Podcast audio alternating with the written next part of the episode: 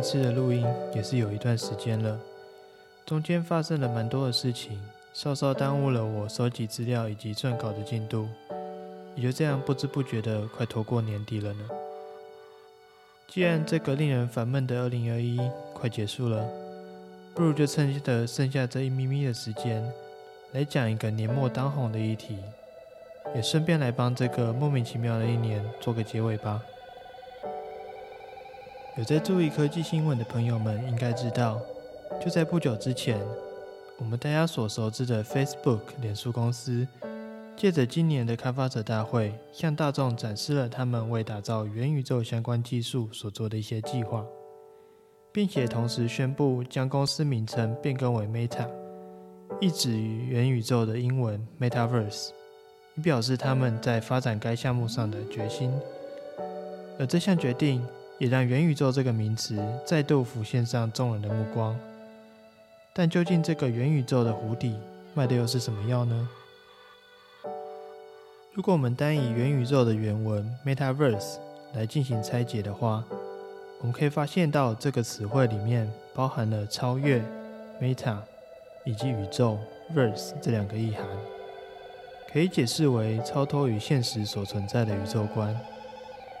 而其实这个概念也并不是在最近才横空出世的新鲜东西。早在一九二二年，由尼尔·史蒂芬森所创作的科幻小说《雪崩》一书里面，就有出现对元宇宙这个词的描述。而他在书中的主要核心概念，就是建立一个虚拟的世界，并且让人们可以透过自己的分身进入到这个世界中。在这里面，如同在现实世界般的自由互动交流。以近代一点的作品来看的话，就有点像是电影《一级玩家》中的绿洲，又或是前一阵子才上映的动画电影《龙与雀斑公主》中所描述的大型虚拟世界 U 的设定。但为什么要执着于建立一个新的虚拟世界呢？就目前我们所熟知的网络世界来看。虽然传统的线上交流模式基本上已经能够达成大部分的协作需求，但人们仅能透过文字或平面的影像来沟通，往往在参与者之间的实质交流方面很难再有进一步的互动。就算今天使用的是视讯通话，但摄影机前的使用者终究还是盯着一块死板的荧幕，除了语言跟扁平的画面之外。还是缺乏一定程度的感官刺激，而近年来，不论在网络环境、电脑效能、资讯传输速度以及相关影像方面的技术都有很大的进步。再加上这一两年突发的灾难性疫情影响，也更直接的让人们将以往能在现实世界中的一些工作、社交，甚至于日常生活中的购物以及娱乐模式，逐渐的转往网络世界。那随着人们能够透过网络世界完成的事情越来越多样，过往的模式也可能略显得绑手绑脚。其实，如果就以当前的情况来看的话，虽然早期的著作中就有对元宇宙进行初步的描述，但大家对于这个概念却始终没有一个固定而且精确的解释存在。现在人们对于这个名词认知，也大多来自于那些大公司。根据他们自身业务或是技术，来对于这个领域的布局以及想象所做出的宣传意向。不过呢，也不是每一家公司都是以完全模糊的概念去做解释。像是在去年二零二零年，就有一间号称第一家上市元宇宙公司的 Roblox，为元宇宙的组成定义出了八项基本的要素。首先，第一项要素就是身份。我们在现实中都必须要拥有一个自己的身份，才能够在社会中继续存活下去。那在元宇宙中也是类似的概念，在元宇宙中的成员都可以建构一个有别于自己现实世界的虚拟化身，来在这个世界里面进行探索以及活动。那第二项要素就是朋友，人类身为一个群居的生物。我们不可能完全的离群所居，而在元宇宙中，里面的成员可以相互的交流，增加彼此的社交程度，来拉近彼此成员间的距离。第三项要素，沉浸感。就算我们身处于虚拟的世界中，我们也要能够保有与现实世界相同的感官能力。第四个要素，低延迟。这个应该就不用再多说了吧？当然指的是资讯的传输速度必须要快速而且有效率。相信大家在平常看影片的时候，只要有一丁点的延迟，就会有点受不了了。何况是在你身边的所有宇宙元素都在延迟呢？第五，随时随地，这个虚拟世界建构的目的，必须要能够突破现实中的空间限制，让用户们不论何时、不论何地，都能够随意的进出这个世界。并在里面活动。第六，多样性，就如同现实世界一般，这个虚拟的宇宙必须要具有一定的多样而且差异化内涵，让里面的使用者能够无限的探索，并且发现新的事物。第七，经济，就跟人类的活动一样。虚拟宇宙中也必须存在的一套数位化的资产交易系统，并且更重要的是要能够与现实互相的转换。最后，文明元宇宙的成员最终的目标就是能在元宇宙的虚拟世界中发展出一套独特属于这个虚拟世界的文化。目前在科技圈中。也并不是只有上述的 Roblox 跟 Meta 两家公司想要跨足这个新兴的产业。以现在的情况来看，其实更像是百家争鸣，像是 NVIDIA，也就是大家所熟知的那间显卡大户，他们也提出了属于自己的一套称为 Omniverse 的平台计划。它的目标主要是透过建立一个沉浸式的虚拟空间。来串联身处世界各地的团队成员，一同在线上进行及时的协力工作。像是在进行新产品的研发的时候，开发团队就可以先建构出产品的原型，并在虚拟环境中进行实际使用情景的模拟。这样除了可以在产品设计的阶段就及时了解它未来可能的使用情况之外，还能够及时针对可能会出现的问题来修正。对于产品未来进入实际制作测试阶段的时候，也能够一定程度的减少对产品进行除错的繁琐过程。另外，像是建筑师、艺术工作者等，也可以透过这样的平台进行合力的设计以及创作。这套系统甚至还可以搭配 AI 模型来进行灾害的模拟。让相关人员能够预先拟定适用于不同状况的应变措施。虽然说利用建立虚拟世界来连接使用者的做法，在目前实际的社群互动以及专案协作上还没有那么的普及，但在游戏界已经有不少先例可以参考了。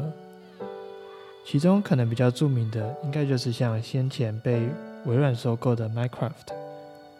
或是叫做创世神我的世界等。还有前面所提过的 Roblox 这个游戏平台，他们两者都有为使用者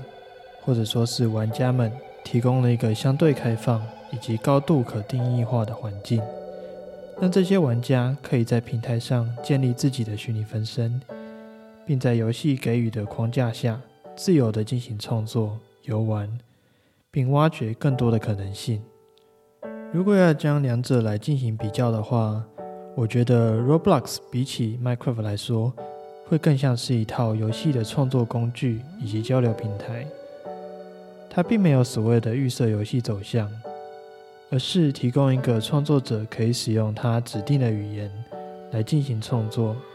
并分享给其他玩家一起游玩的空间。而 Minecraft 虽然可以让玩家自由的建筑，也有在原版游戏中提供指令系统。以供进阶玩家使用，但它终究还是有一定的游戏模式以及玩家最终的目标。而游戏本身预设的架构也比较属于单人向的生存游戏。不过在被微软收购之后，所发展出的另一个基岩版本的分支中，微软也在游戏中引入了官方的伺服器平台以及交易系统，并且加入了过去需要另外安装模组才能达成的指令包以及资源包的机能。这也让玩家能够更自由地创作属于自己的客制化内容，也逐渐让游戏从原本的单人向生存，转向多人同乐的平台世界。而说到虚拟世界，当然就少不了要提一下 VR 跟 AR 技术的发展了。这里虽然有点冗长，不过还是不免俗的稍微做一下名词解释吧。其中 VR 也就是所谓的 Virtual Reality 虚拟实境，就是可以让使用者建立自己与虚拟世界的连接，并且与其中事物进行互动的一些技术。像是现在许多的电脑游戏或者机台，就有利用到 VR 技术来让玩家更有身临其境的代入感，以增加游戏时的体验。而 AR 的话，就有点像是把 VR 的概念反过来，AR 是指扩增实境 （Augmented Reality） 的缩写，它可以将虚拟的事物透过一些佩戴装置。带入到现实世界中，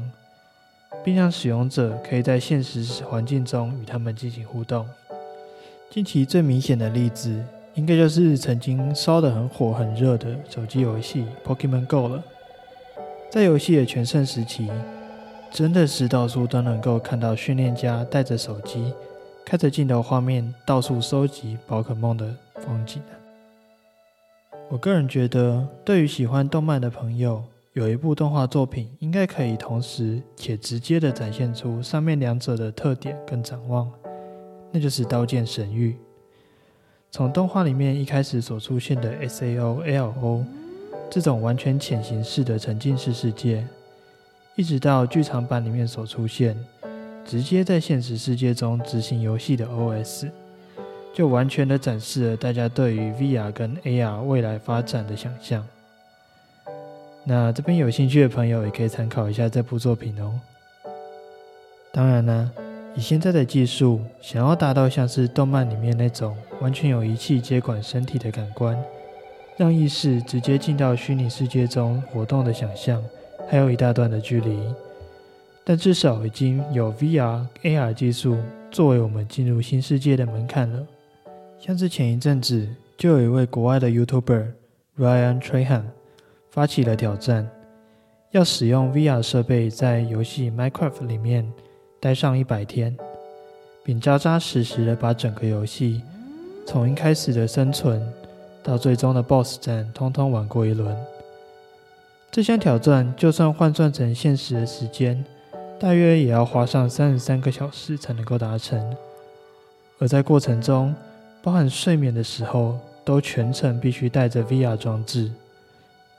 饿的时候也只能靠着旁人的协助，看来还真的是很不容易。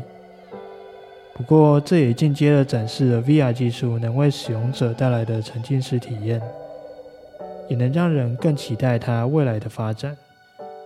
虽然说元宇宙这块大饼在表面上看起来就跟小当家加了放射性物质料理一样，十分的光彩夺目，大家都想分上一块，抢先当老大。我们虽然可能只会是小小的使用者，但是还是先回过头来思考一下它背后可能隐含的一些问题及限制。首先，一提到这种多人连线的技术，首当其冲的当然就是隐私的问题。大家可以思考一下，既然我们目前现代化的现实生活中随处存在着。那些具有资料搜集以及连线能力的设备，都可能造成治安问题的大破口了。何况是一个我们会将自己的生活完全带入的虚拟平台呢？在现实中，至少在手机、电脑都关机，以及其他智慧型设备也都离线的情况下，你还能保有一丝完全的隐私空间。但身处虚拟世界中，你讲的任何一个字，或甚至一个不经意的举动，都可能是被系统仔细记录着的。我们也难确保这些资料不会被暗中应用于其他的方面。另外就是资源流通以及分配上的阻碍。一般来说，大家对于元宇宙的想象，应该要像是现在大家普遍所使用的网际网络一样，是一个全世界共通性的虚拟空间，来自各方的资讯或是服务都能够顺利的接入，并在其中完美的共存。换句话说，这个空间不该是被特定的企业所主宰，也不该让谁在其中独大。但在目前的现实中，相关的开发资源以及技术，往往仅掌握于特定公司手中。而在他们趁着这股热潮发展各自的平台之际，通常也存在着一定的竞争甚至隔离的关系，就跟 PC 上面的游戏商店之争一样。作为使用者，当然希望取得所需内容的管道越单纯越好。但以现在的情况来看，各家平台都握有各自独家的内容，导致资讯难以在这些公司的服务间无缝的转移或整合，也可能会因此造就多元宇宙的鼎立的情况。这里稍微提一下，为了避免这种权力集中于特定公司或是政府的情况。并且确保能将主控权移交回用户手上。现在科技以及网络环境大多开始朝向去中心化的架构来发展，这也就顺道衍生出了一个搭着这波讨论的风潮一起浮上这台面，基于去中心化概念所建立的 Web 三点零架构。不过由于这次的主题关系，详细内容就留到之后有机会再谈吧。最后，我们来看到制度跟管理层面，这也同时是现在网络上普遍存在的问题之一。尤其是不同国家对于网络的控管以及开放程度不同，对于资料的存取、审核的要求也有很大的差异。如果想要还原像是电影或动画作品中那种对于元宇宙与世界各地都共通且开放的想象，势必得先让成员之间达成一定程度的共识才可以。再说，既然元宇宙的概念是要在虚拟世界中创造一个不亚于现实世界，或甚至超脱现实的新文明的话，那当然少不了人类社会中基本都会存在的法律规范、市场货币，或更进步的产生新的信仰、种族意识等。但也因为如此。在新文明中，可想而知的也会衍生出相对应的歧视、分裂、斗争、冲突等问题。以上几个就是我能想象到比较明显的问题反思方向。其实这样子说下来，自己也思考了一下，好像这些议题也几乎都是在现行网际网络架构下就已经存在的了，而且在目前的现实中。这些也基本上都还是无解的情况，何况是比起过去传统网络更无边无界，而且更加贴近现实的元宇宙世界呢？像是前一阵子在脸书所改名的 Meta 公司所推出的测试版 VR 社交平台中，才被报道出有女性使用者受到来自其他用户的性骚扰事件。而且，由于 VR 能够将用户更带入虚拟环境的特性，不论是骚扰或甚至只是在一旁煽风点火的行为，比起传统网络互动，都会对受害者造成更大的杀伤力。虽然说 Meta 也在平台中加入了可以让使用者在接受到这种不舒服的骚扰时，可以将自己安置到隔离保护泡中的功能。但我觉得这应该也只是治标不治本。也就是说，如果我们未来的元宇宙发展是要建立于现在运行的网络环境基础上的话，可能也还是免不了一番大改革，才可以从既有的问题无限轮回中真正的解脱。总归来说，我觉得我们可以将元宇宙这个技术或者是概念，看成是人们为了将自己带向另一个网络次元。所做的准备，而随着元宇宙架构的完善，相信现实与虚拟世界的界限也会变得更加的模糊。许多原本要在现实世界里面才能够达成的事情，也能够无缝的转移到虚拟世界中进行，甚至能够在虚拟的世界里面预先做好更精细的调整跟加工，再将最好的成果带回到现实中。而且，如果在未来有更多不同领域的产业加入这个行列的话，相信这些知识的碰撞能够引发出更意想不到的新应用。人生充满了许多我们所不熟悉的事物。